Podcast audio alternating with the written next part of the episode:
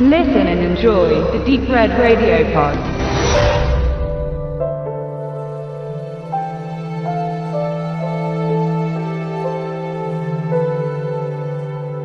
Insidious 3 ab 2. Juli 2015 im Kino. James Vaughn und Lee Vernell sind zurück.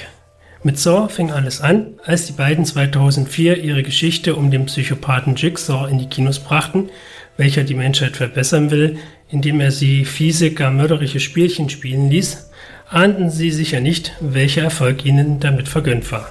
Durchgehend als Produzenten tätig, wollten sie jedoch aus kreativer Sicht nicht in der blutigen Reihe hängen bleiben und ersonnen sich schon bald subtileren Grusel wie Dead Silence oder The Conjuring. Auch diese wurden gerne gesehen, wenngleich der Erfolg nicht mehr ganz mit dem Vorgängerfilm vergleichbar war. Erst mit Insidious sollte dies wieder der Fall sein und nun startet bei uns bereits Teil 3.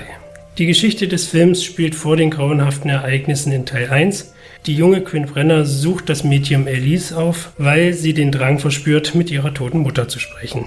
Elise, welche eigentlich den Job als Medium an den Nagel gehangen hat, weil ihr der Job mit der Zeit zu gefährlich wurde, erfüllt den Wunsch des Mädchens, nur um daraufhin zu erfahren, dass eine große Gefahr über den Brenners schwebt und sie daraufhin die Sitzung abbricht. Zurück im neuen Heim, welches Quinn mit ihrem mörderischen Vater und dem nervigen Bruder teilt, muss Quinn schon bald feststellen, dass merkwürdige Dinge vorgehen, bis sie immer wieder von einem mörderischen Dämon angegriffen wird, der ihr ans Leder möchte. Nun kann nur noch Elise helfen, doch die will nicht so richtig. Klar, die Story und die Handlung von Insidious 3 gewinnen wahrlich keinen Blumentopf in Sachen Innovation.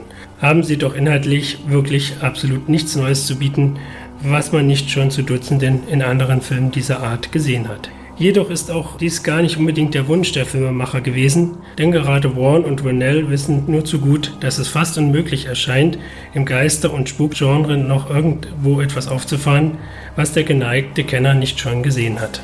Also belassen sie alles schön so, wie man es kennt und setzen darauf, das Altbekannte so gut und wirkungsvoll umzusetzen wie nur möglich. Und das gelingt ihnen. Ja, Insidious 3 übertrumpft den eher soliden Vorgänger vortrefflich und schafft es nah an die Qualitäten des Originals heranzureichen. Dass die beiden Filmemacher das Konzept bis heute nicht aus der Hand gegeben haben und auch diesen Teil selbst inszenieren, ist in jeder Filmsekunde gut zu spüren. Denn der einzige Wechsel wurde auf dem Regiestuhl vollzogen, auf dem nun nicht Warren, sondern Vanell sitzt, welcher übrigens Insidious auch erfunden hat. Wie bereits in den Vorgängern setzt auch Insidious 3 vor allem auf Schockeffekte, die unter die Haut gehen.